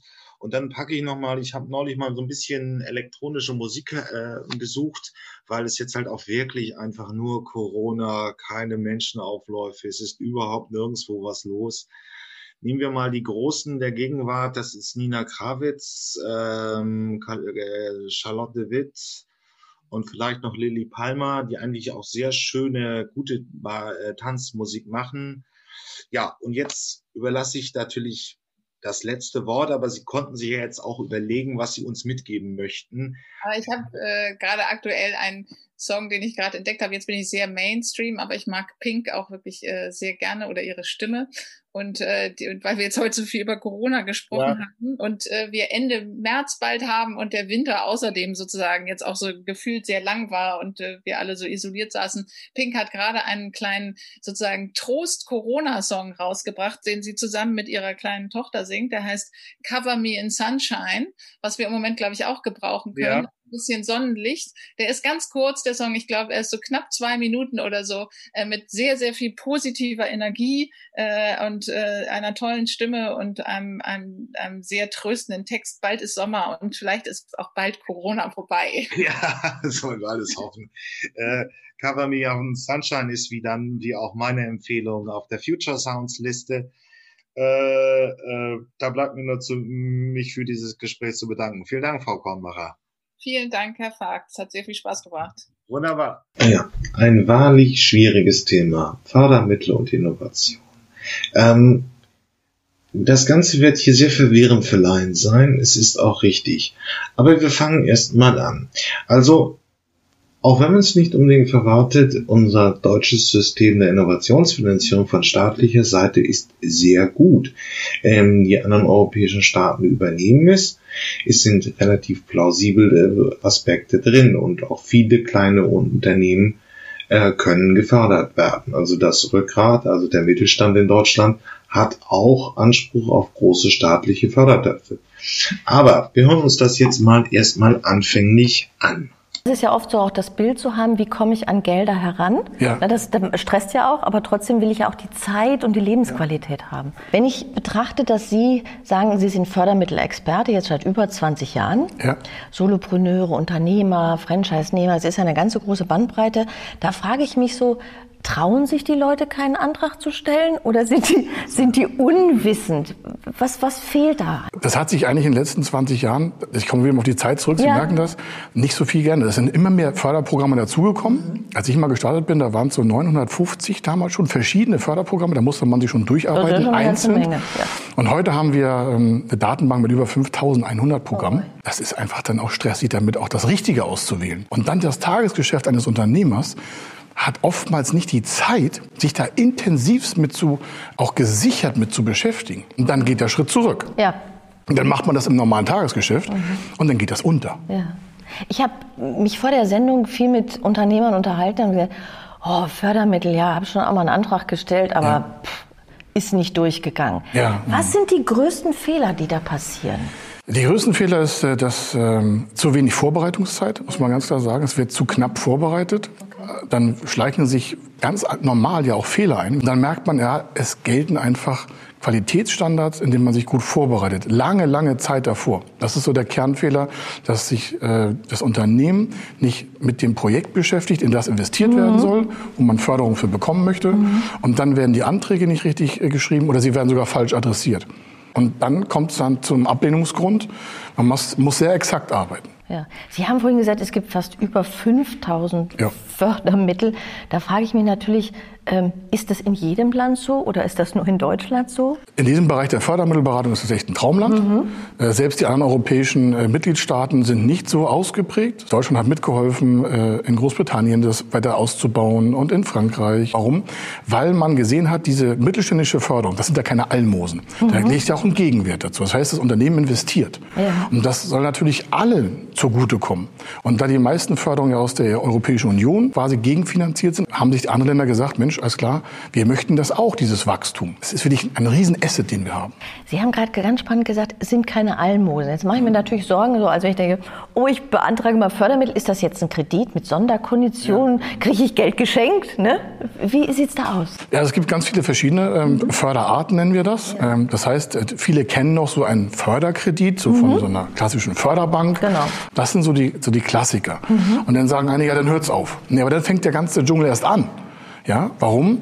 Dieses ganze Förderkreditgeschäft ist das kleinste von allen. Die größten ähm, Anteile an allem haben die Zuschüsse. Förderprogramme sind Steuerelemente für die Wirtschaftsförderung und die sollen die Unternehmen auf den besseren Weg hinführen. Man muss nicht nur durch den Dschungel durch, sondern man muss auch etwas dafür tun. Ähm, und es ist eben nicht so, dass die Kleinen und Schwachen es viel bekommen, sondern es ist eigentlich von der Größe sehr. Aber ähm, die Fördermittel, die ähm, Existenzgründern gegeben wird, sind für viele sehr geläufig. Wir hören uns das auch gleich nochmal an, wie strukturiert man das machen kann, wenn man eine Unternehmensgründung macht. Werden zwar immer weniger abgerufen, weil die meisten Menschen auch eine Festanstellung gegenwärtig in der Boomkonjunktur vorgezogen haben. Aber diese Projekte gibt es auch. So kommt man eben mit Gründungsvorhaben zu Geld. Das hören wir uns jetzt mal an. Zu finden und zu beantragen und richtig zu verwenden. Der erste Schritt auf dem Weg zur Beantragung und Recherche von Fördermitteln ist, dass der sogenannte Gesamtkapitalbedarf ermittelt wird. Nun, was ist der Gesamtkapitalbedarf? Der Gesamtkapitalbedarf enthält alle Kosten, die du brauchst, zum Beispiel um dein Projekt zu starten, ein Prototyp abzuschließen, also alle sogenannten Vorgründungskosten. Und natürlich dann alle Gründungskosten, die dir zum Markteintritt brauchst. Dazu gehören Betriebs- und Geschäftsausstattung, dazu gehört Marketing, die Gründung deiner GmbH oder UG, falls es erforderlich ist, Kaution, Provisionzahlung, Umbaukosten, also alles, was du brauchst, um dein Geschäft zu öffnen. Nun, und der dritte Teil, der noch dazugehört, ist dann, wenn du gestartet bist, deine Fix- Kosten, deine laufenden Kosten, personale Kosten, vielleicht variable Kosten, Warenlager, Wareneinsatz, all das schon auch zu einem gewissen Teil vorfinanzieren, der am Anfang noch nicht durch deine Umsätze gedeckt wird. Und diese Zahl, die ist erheblich und die sollte auch ein Netto sein. Denn die meisten Förderprogramme Banken finanzieren den Nettobetrag und ja, sicherlich gilt es dann die Vorsteuer, die für dich dann anfällt, auch noch mit zu finanzieren. Der zweite Punkt ist, dass du dir Gedanken machst, wie sich dieser Gesamtkapitalbedarf aus dem ersten Schritt zusammensetzt. Also wie ist die Quote von Investitionen zu zugehörigen Betriebsmitteln? Was ist nun der Unterschied zwischen Investitionen und Betriebsmitteln? Nun, Investitionen sind in der Regel Anschaffungen, die aktiviert werden. Das sind meistens Gegenstände, wo auch das Finanzamt von dir möchte, dass du über mehrere Jahre diese abschreibst. Und diese Quote ist deshalb so wichtig, weil es einige Förderprogramme gibt, die sagen, also zum Beispiel das KfW Startgeld, das finanziert Betriebsmittel, also Mietekosten, Fixkosten, vorfinanzierte Personalkosten, also als Reserve, die du auf dem Konto hast für die Anlaufphase. Da zum Beispiel gibt es Förderprogramme, die ein Limit haben, maximal 30.000 Euro. Und wenn du jetzt ein IT-Unternehmen machst, ein Webportal eröffnest, nun, dann sind deine Investitionen vielleicht ein Laptop und dann war es das auch schon mit 5.000 oder 10.000 Euro, wenn du deine EDV-Ausstattung fertig hast und brauchst vielleicht 90.000 Euro Betriebsmittel, dann fällt zum Beispiel das KfW-Startgeld oder andere Förderprogramme aus. Die dritte relevante Information ist deine Postleitzahl von deinem Betriebssitz, wo er jetzt ist oder sein soll. Denn zum Beispiel in Berlin gibt es in City West andere Förderprogramme als in City Ost. Und fahren wir nach Potsdam, nach Brandenburg oder nach Sachsen, gibt es wiederum andere Förderprogramme. Das heißt, die gesamte EU ist von West nach Ost aufgeteilt in Gebiete, die mit der Postleitzahl definiert werden. Und je weiter du nach Osten kommst, desto höher sind in der Regel auch die Zuschüsse. Deshalb wichtig ist also die Fragestellung, wo willst du dein Unternehmen gründen oder vielleicht auch danach aussuchen, wo es die höchsten Fördermittel gibt. Nun, der vierte wichtige Punkt ist die Frage nach den Eigenmitteln. Denn normalerweise ist es so, dass wenn du auf der Richtlinie der KfW nachschaust für KfW-Startgeld, da steht ein Eigenmittel-Eigenanteil ist nicht erforderlich. Aber wenn du zur Hausbank gehst, die zuvor aufgesucht werden muss, weil die Hausbank den Antrag dann bei der KfW stellt, dann will die Hausbank in der Regel schon einen Eigenanteil von 15 Prozent haben. Und je nach Branchenrisiko kann diese 15%-Quote auch nach oben gehen. Zum Beispiel in Berlin, Gastronomie, sagt die Deutsche Bank, die Volksbank, bis zu 50% Eigenanteil ist die Voraussetzung, dass die überhaupt deinen Kreditantrag anfassen, genehmigen und zur KfW weitergeben. Und daher ist es auch so wichtig, dass du vorher dich schon erkundigst, wie in der Region die Branche gegenwärtig bewertet wird. Da gibt es Branchenbriefe, zum Beispiel von der Volksbank. Es gibt von Sparkassen und natürlich auch von IHK und Handwerkskammern gibt es in der Regel Brancheneinschätzungen. Und das ist für dich wichtig, dass du dann herausfindest, a, wird diese Branche überhaupt gefördert oder ist sie ausgeschlossen, für Zuschüsse zum Beispiel, auf einer sogenannten Negativliste, oder ist es so, dass es hier eine Eigen Kapitalquote von 50 Prozent oder höher gibt, nun, dann gilt es erstmal, dieses Geld aufzubringen, anzusparen oder Investoren mit in das Boot hineinzunehmen. Nun, diese sechs Punkte sind relevant, damit wir eine belastbare Fördermittelrecherche und Finanzierungsstrategie aufbauen können. Und hier kommen wir auch ins Spiel. Das heißt, du kannst mit einem Gutschein ein kostenfreies Erstgespräch vereinbaren. Bei diesem Erstgespräch können wir genau aufzeigen, wo wir dir helfen können. Zum Beispiel bei der Ermittlung des Gesamtkapitalbedarfs, dass du nichts vergessen hast, weder die Steuern noch Kapitaldienste oder andere Gebühren. Und dann helfen wir dir auch gerne dabei zu unterscheiden, was sind Investitionen was sind Betriebsmittel. Zum Beispiel die Webseite, gehört die zur Investition oder gehört die zu Betriebsmitteln? Dein erstes Warenlager, ist das Investition oder Betriebsmittel? All diese Fragen können wir gemeinsam mit dir klären, um dann die richtige Finanzierungsstrategie für deinen Unternehmenssitz aufzubauen und dir auch Hilfsmöglichkeiten zu geben, wie du vielleicht dein geringeres Eigenkapital. Einen anderen Aspekt, den die ähm, Förderung betreibt, sind die größeren Projekte im Mittelstand. Wir sagen mal ab 250.000 Euro. Und da kommen, und das hören wir jetzt gleich, bis zu 5000 Förderrichtlinien in Frage, die aber auch überall im Bundesgebiet verstreut sind. Ist es europäisch aufgestellt, sind es mehr Förderrichtlinien, müssen aber auch europäische Partner eingebunden werden und so weiter und so fort. Also der Antrag, die Antragstellung ist äußerst komplex und schwierig. Allerdings, wenn man sich die Systeme wirklich mal anguckt, ist es eigentlich sehr viel Förderung drin, ähm, die äh, verschiedene Innovationsfelder äh, abdeckt ähm, und in denen der Staat eigentlich auch relativ überzeugend fördert. Vieles bleibt aber un, ähm, äh, ähm, äh, liegen, es wird nicht abgerufen. Und auf der anderen Seite gehen auch viele Anträge ähm, scheitern, weil hier und da es ein sehr schwieriger, komplizierter ähm, Antragsprozess ist. Wir hören uns das jetzt auch gleich nochmal von einem Berater an. Aber warum ist denn das so kompliziert? Es gibt zwei Gründe.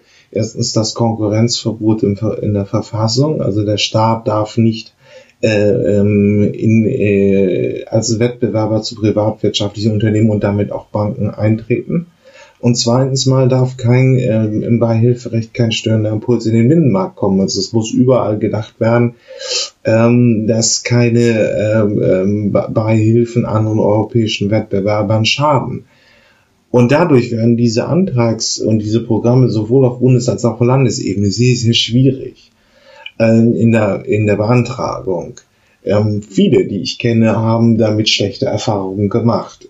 Ähm, obwohl es grundsätzlich Förderungen gibt. Also Sie müssen erstmal welche kennen, dann müssen Sie die richtigen auswählen und dann müssen Sie dahin und die Anträge stellen. Also Sie müssen nicht hinfahren, aber es gibt viel online.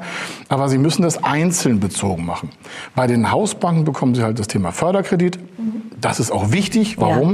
Ja. Es spart halt viel an Kosten. Sie haben einfach viele Vorteile. Ich kann es nur jedem raten, mhm. wenn man Kredit aufnehmen will, sich damit auf jeden Fall zu beschäftigen. Mhm. Aber wie Sie schon sagten, das Thema ist halt sehr komplex und ich bekomme halt den Zuschuss für das Unternehmen, was mhm. ich jetzt gerade als Beispiel mal genommen habe. Die Höhen können unterschiedlicher sein, die Region kann unterschiedlich sein, der Investitionsgrad ist alles einzeln bezogen. Hat den Vorteil, dass dieser Zuschuss, den bekommt man halt nicht bei der Bank. Wenn man sich fragt, warum nicht?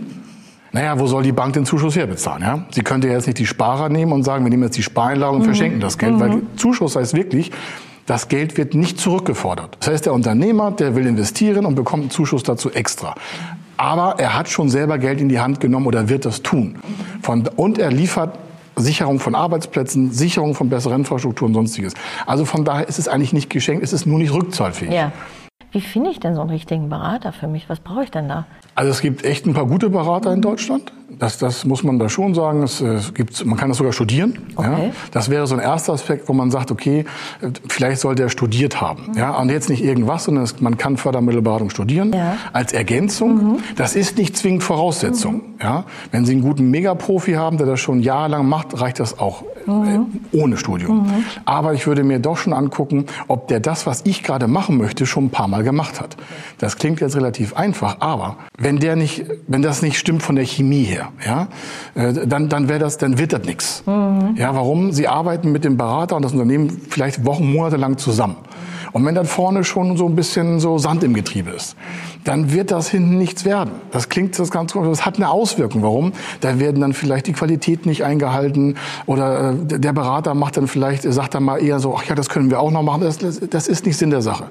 Man sollte sich sehr stark fokussieren. Und äh, wenn Sie, wenn Sie, stellen Sie mhm. vor, Sie suchten jetzt jemanden, dann würden mhm. Sie auch sagen, so, gefällt der mir erstmal schon vom ersten Ansatz her. Ja. Und dann hat er noch Referenzen und Auszeichnungen und sowas. Mhm. Aber ich würde mir schon jemanden fachlich suchen, der grundsätzlich betriebswirtschaftlich oder auch verwaltungsrechtlich so ausgeprägt ist, dass er sagt, okay, der kann wirklich etwas, was ich nicht kann. Die Sache ist, Sie sagen ja auch, ähm, Fördermittel ist so ein Thema, was ich einerseits mich nicht traue zu nutzen. Ne? Mhm. So, also da denke ich, es sind so, ziehe ich mich komplett aus. Ne? So, ja, also das ja, ist so. ja auch so ein Unternehmer, der sagt, boah, muss ich jetzt alles aufdecken hier, wenn ich mhm. Fördermittel beantrage? Oder wie sieht es aus? Oder ist es nur die Unwissenheit, dass ich es nicht tue? Das ist ja so ein Barbonspiel, glaube ich, oder?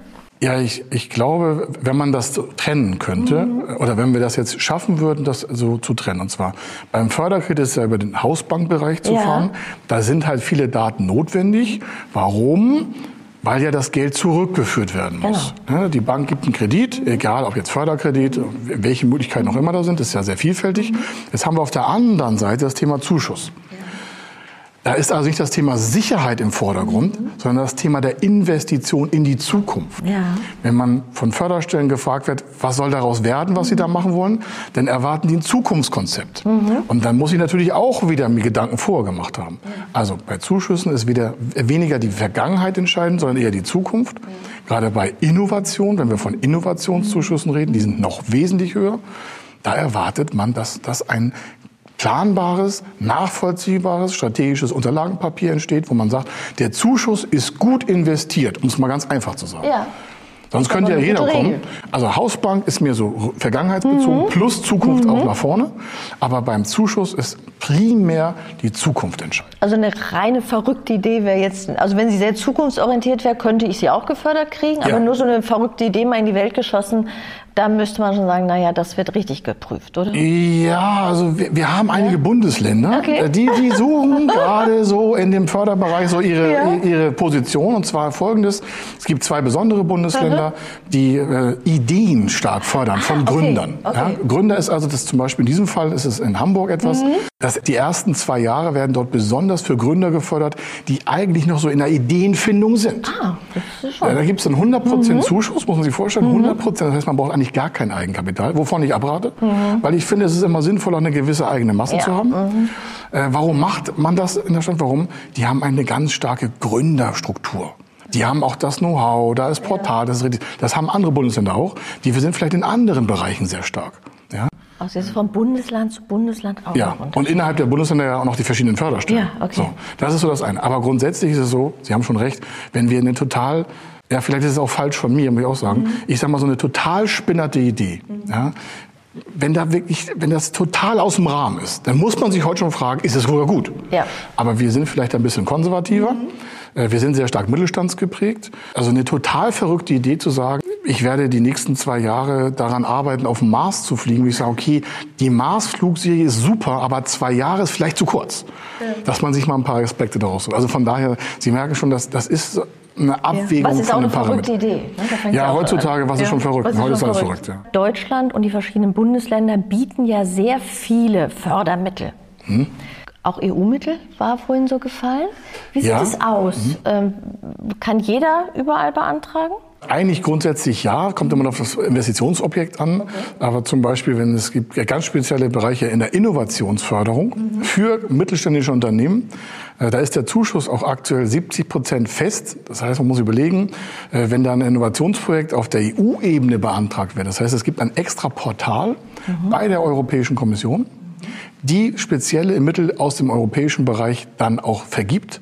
Da ist der Zuschuss am höchsten höher als in Deutschland, mhm. höher als in allen anderen Ländern. Warum? Weil die EU den höchsten Zuschuss bei Innovationsprojekten hat. Der Zuschuss ist 70 äh, Prozent. Wir haben gerade letztes Jahr drei Projekte abgeschlossen. Äh, das eine hatte zwei Millionen Euro Volumen insgesamt für ja. eine Innovation. Mhm. Und dann ist der Zuschuss 1,4 Millionen. Das klingt jetzt erstmal viel.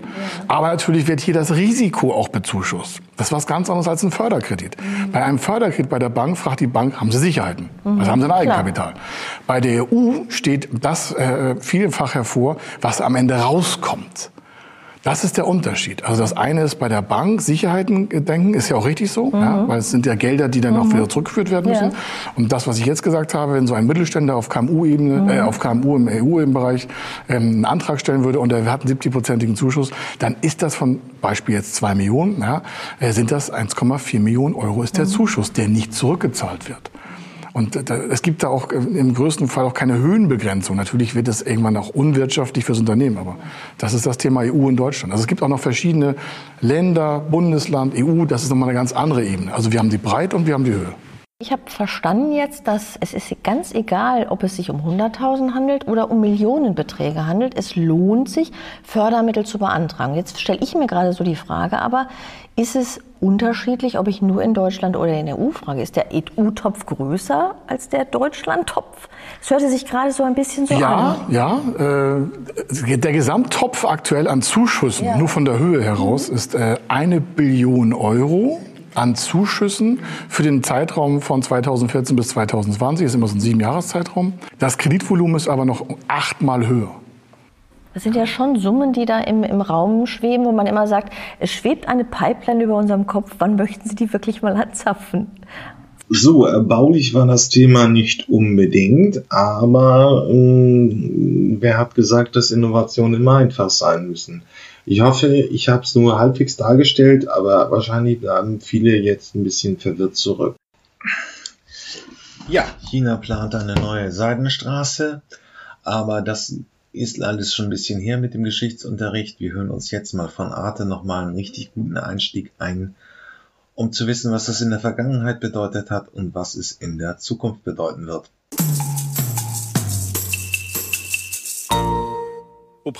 Im Frühjahr 2014 fiel mir in China das Zusammentreffen zweier Ereignisse auf. Die UNESCO ernannte einen etwa 5000 Kilometer langen Abschnitt der einstigen Seidenstraße zwischen China und Zentralasien zum Weltkulturerbe und würdigte so den Austausch zwischen Europa und Asien. Und die chinesische Regierung veröffentlichte eine sehr aktuelle Karte einer neuen Seidenstraße, die ich Ihnen zeigen und erläutern möchte. Die Geschichte beginnt in China im zweiten Jahrhundert vor unserer Zeitrechnung. Damals wollte Wu Di, ein Kaiser der Han-Dynastie, die nördliche Grenze seines Reiches vor den Angriffen der Reiternomaden aus Xiongnu schützen, die China und Zentralasien bedrohten. Durch ein Bündnis mit Baktrien versuchte er sich gegen diesen Feind zu verteidigen. Baktrien war ein Teil des einstigen griechisch-baktrischen Königreiches zwischen Pamir und Hindukusch, dessen Hauptstadt Baktra heute in Afghanistan liegt. Durch diese politischen und diplomatischen Beziehungen entstanden anschließend Karawanenstraßen in den Westen Chinas. Die Hauptrouten dieser sogenannten Seidenstraße wollen wir uns nun ansehen. Ausgangspunkt war Chang'an im Zentrum Chinas von da aus verlief sie zwischen der Wüste Gobi und dem Hochland von Tibet, umging die Wüste Taklamakan im Norden oder im Süden, durchquerte die Gebirgszüge Zentralasiens, führte am Südufer des Kaspischen Meeres vorbei und erreichte schließlich die Küste des Mittelmeers. Dazu kam ein Netz aus weiteren Handelswegen. An der Seidenstraße lagen zahlreiche Städte, unter anderem Yarkand, Kaschgar, Samarkand, Aleppo, Alexandria und Athen. Zu den Karawanenstraßen über Land kamen später Handelswege über das Meer hinzu. Diese führten von Guangzhou aus um den indischen Subkontinent herum und entlang der arabischen Halbinsel wiederum ins Mittelmeer. Die Seidenstraße bzw. das Netz dieser Karawanenwege diente natürlich in erster Linie dem Handel. China lieferte vor allem Seide, über deren Herstellung es bis ins fünfte Jahrhundert das Monopol hatte und erhielt dafür Gold, Metalle und Edelsteine. Aber auch Religionen konnten sich so verbreiten. Der Buddhismus vom indischen Subkontinent aus nach Zentralasien und China, Zoroastrismus, Manichäismus und Nestorianismus von Persien aus nach China und der Islam ab dem siebten Jahrhundert. Schließlich diente sie auch der Verbreitung von Kunst und Kultur. Gräko-buddhistische Kunst aus Gandhara, chinesische Methoden zur Herstellung von Stahl und Papier sowie wissenschaftliches Wissen.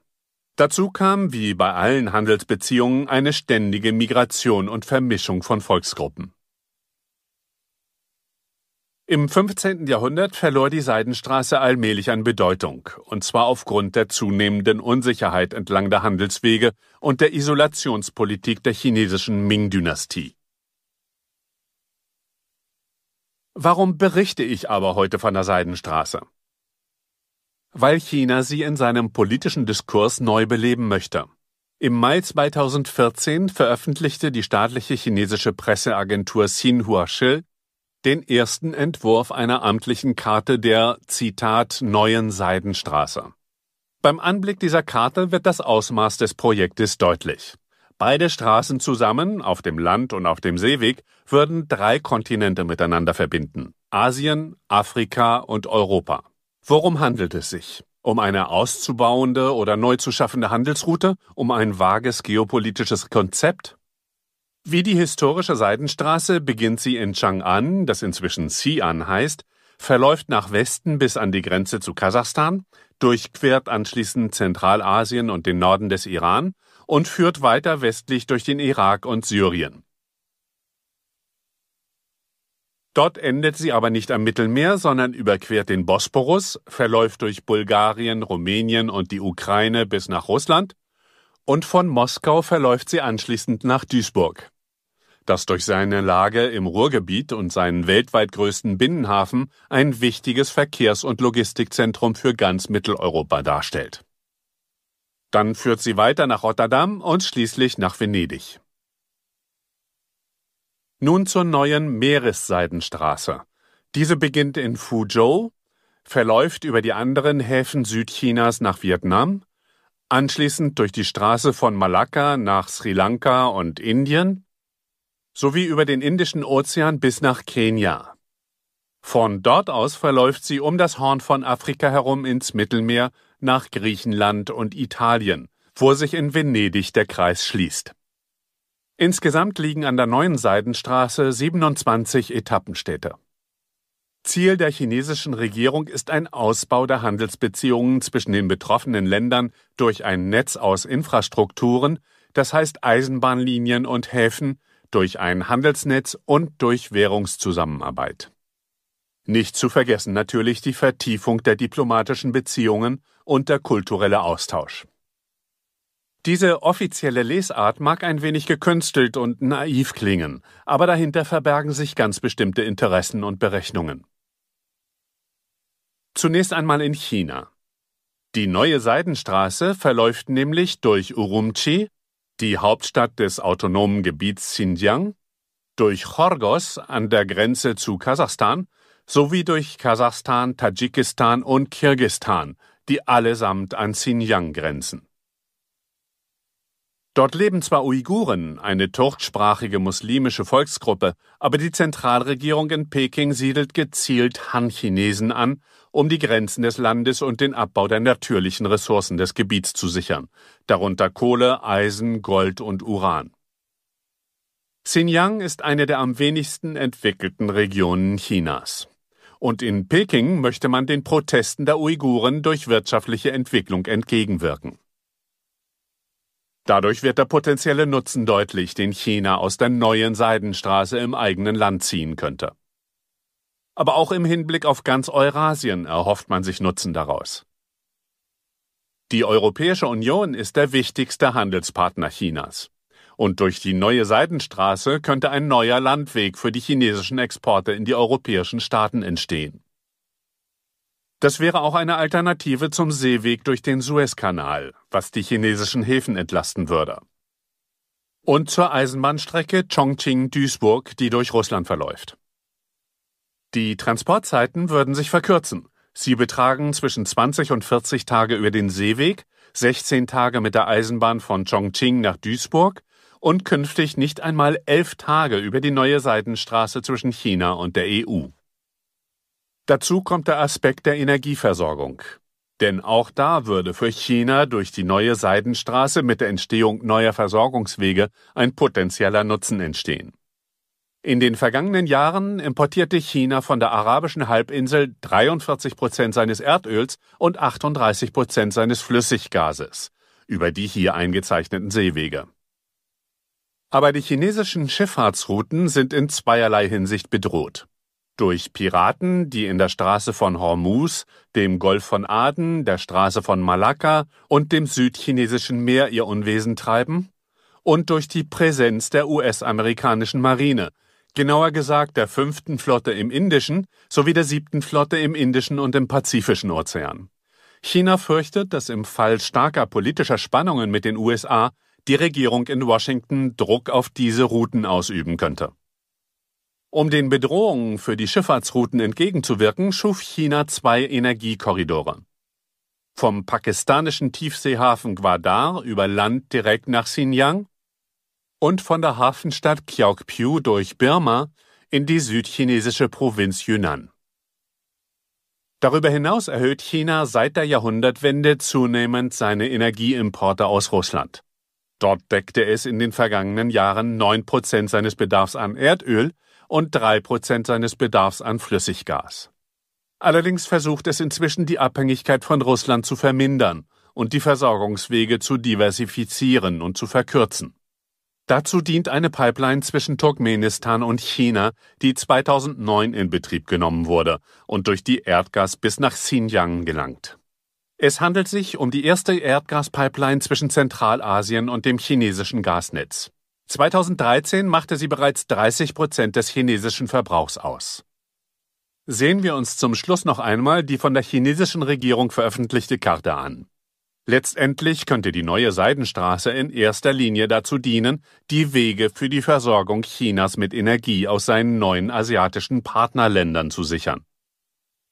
Dann wäre die Gefahr einer Unterbrechung der Versorgung aus den arabischen Ländern und aus Russland sowie dem Iran und den afrikanischen Ländern südlich der Sahara nicht mehr so groß.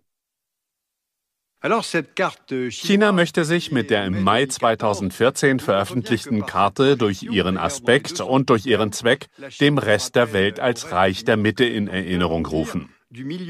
Doch es handelt sich nur um ein Konzept, eine Art Label, mit dem alle möglichen Verkehrsinfrastrukturprojekte versehen werden. Es gibt weder einen Zeitplan noch ein Investitionsprogramm zur Verwirklichung der neuen Seidenstraße.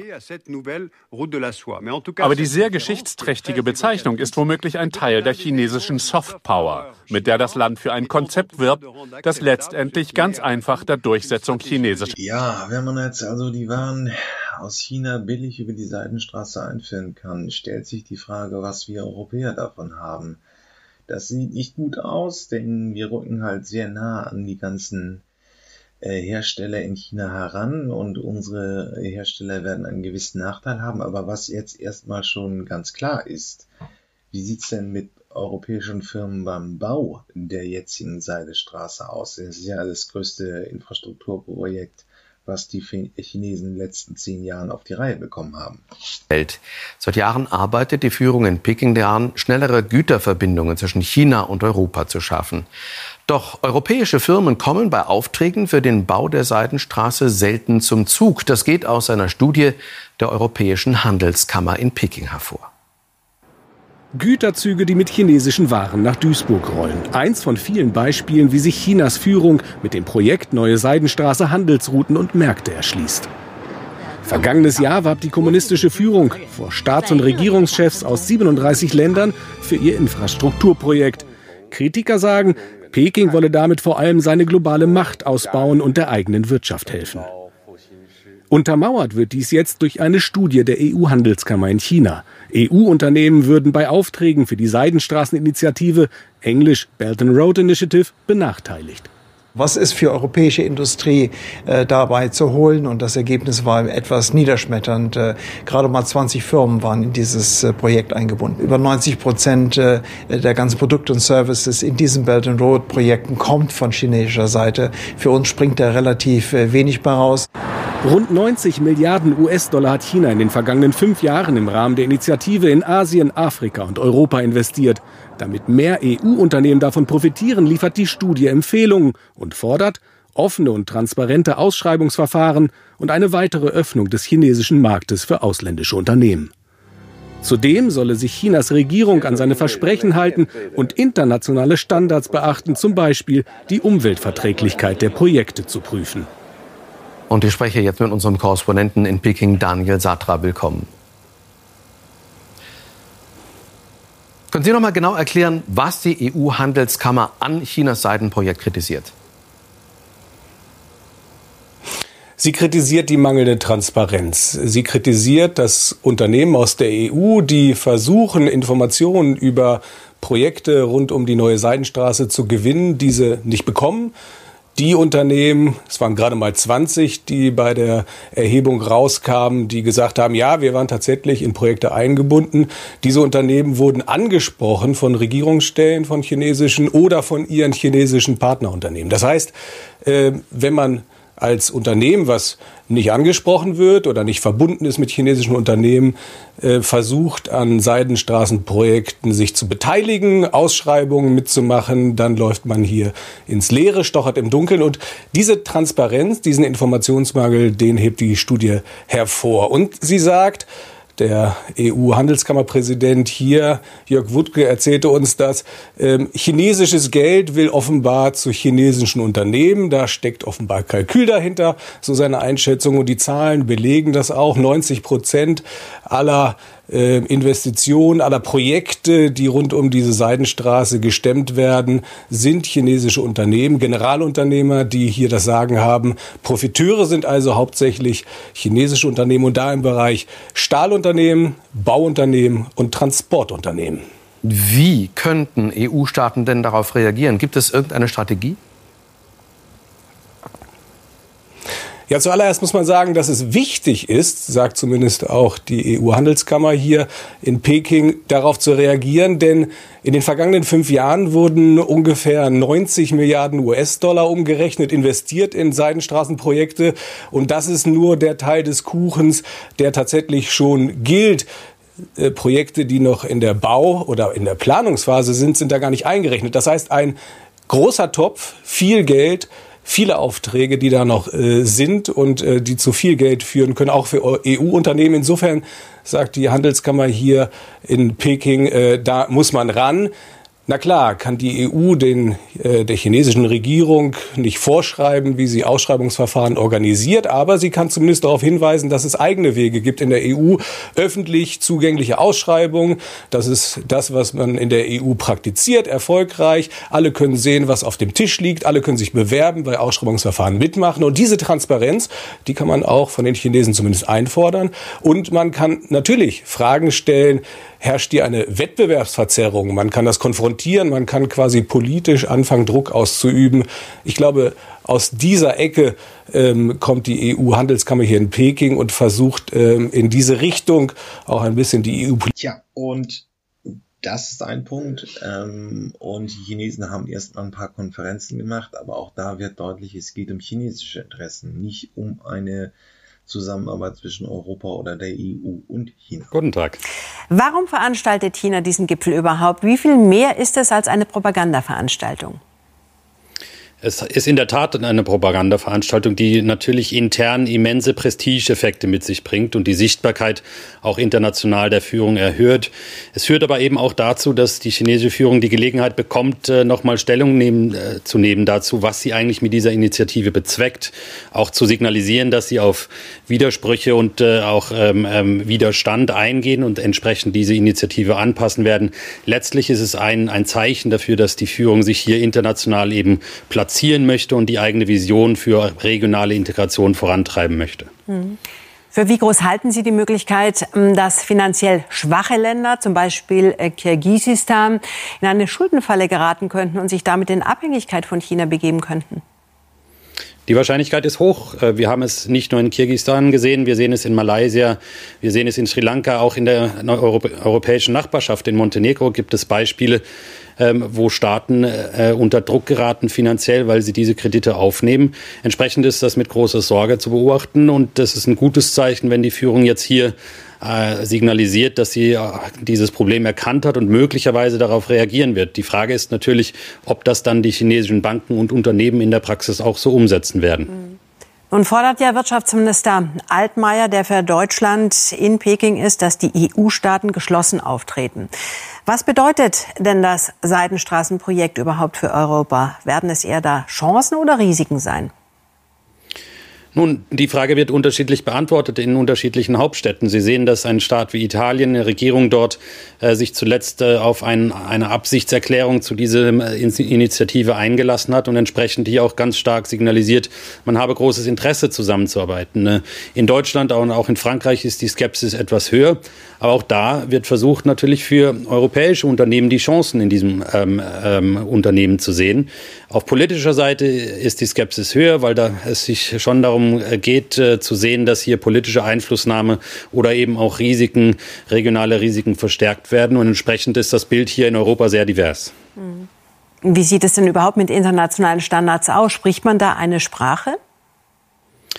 Bislang im Rahmen der Seidenstraßeninitiative kann davon keine Rede sein. Äh, Unternehmen haben ähm, wenn sie investiert haben, häufig Umweltsozialstandards missachtet. Äh, die Schuldentragfähigkeit war bislang kein großes Bedenken. Ähm, es gibt Ausnahmen. Es gibt auch chinesische Infrastrukturinvestitionsbanken, die sehr stark darauf achten.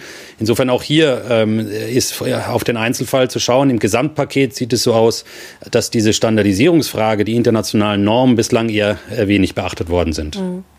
Nun hat ja Italien bereits zugesagt, sich zu beteiligen. Wer sind die nächsten Länder?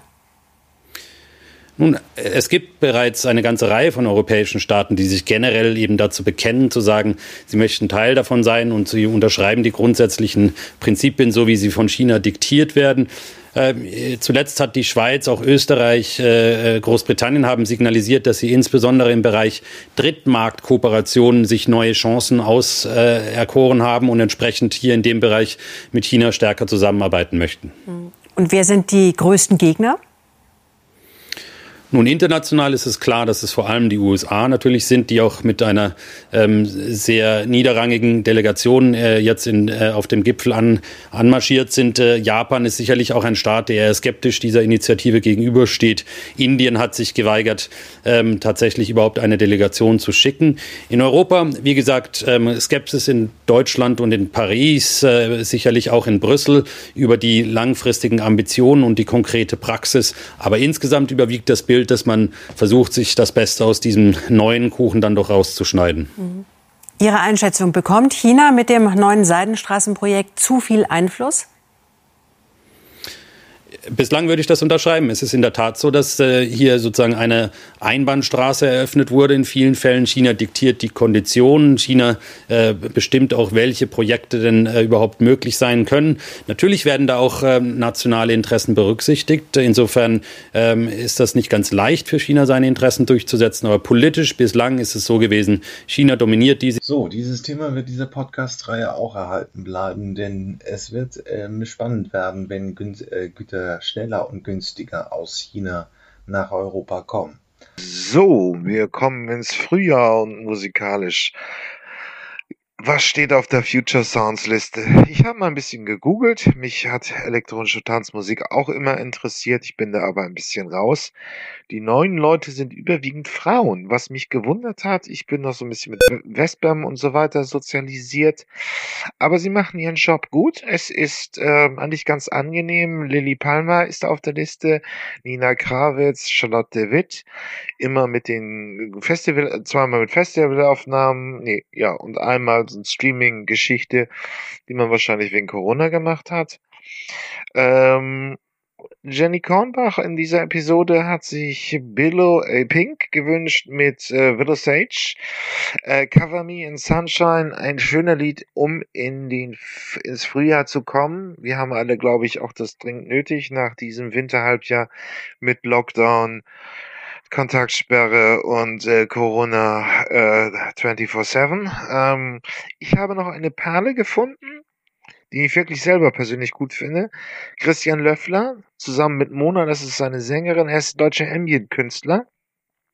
macht auch sehr schöne Live-Veranstaltungen in der Volksbühne in Berlin und auch an sich so.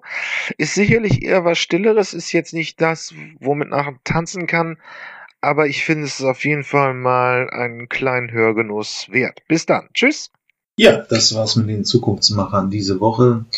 Ähm, hat mich mir hat Spaß gemacht ähm, und wenn ihr irgendwelche Themenvorschläge, Ideen, Ideen habt oder einen Interviewpartner sucht, meldet euch einfach unter jürgen.fahrt.elektroautovergleich.org. Ähm, sonst bewertet mich gut, das wäre nett. Äh, und bis zum nächsten Mal. Tschüss.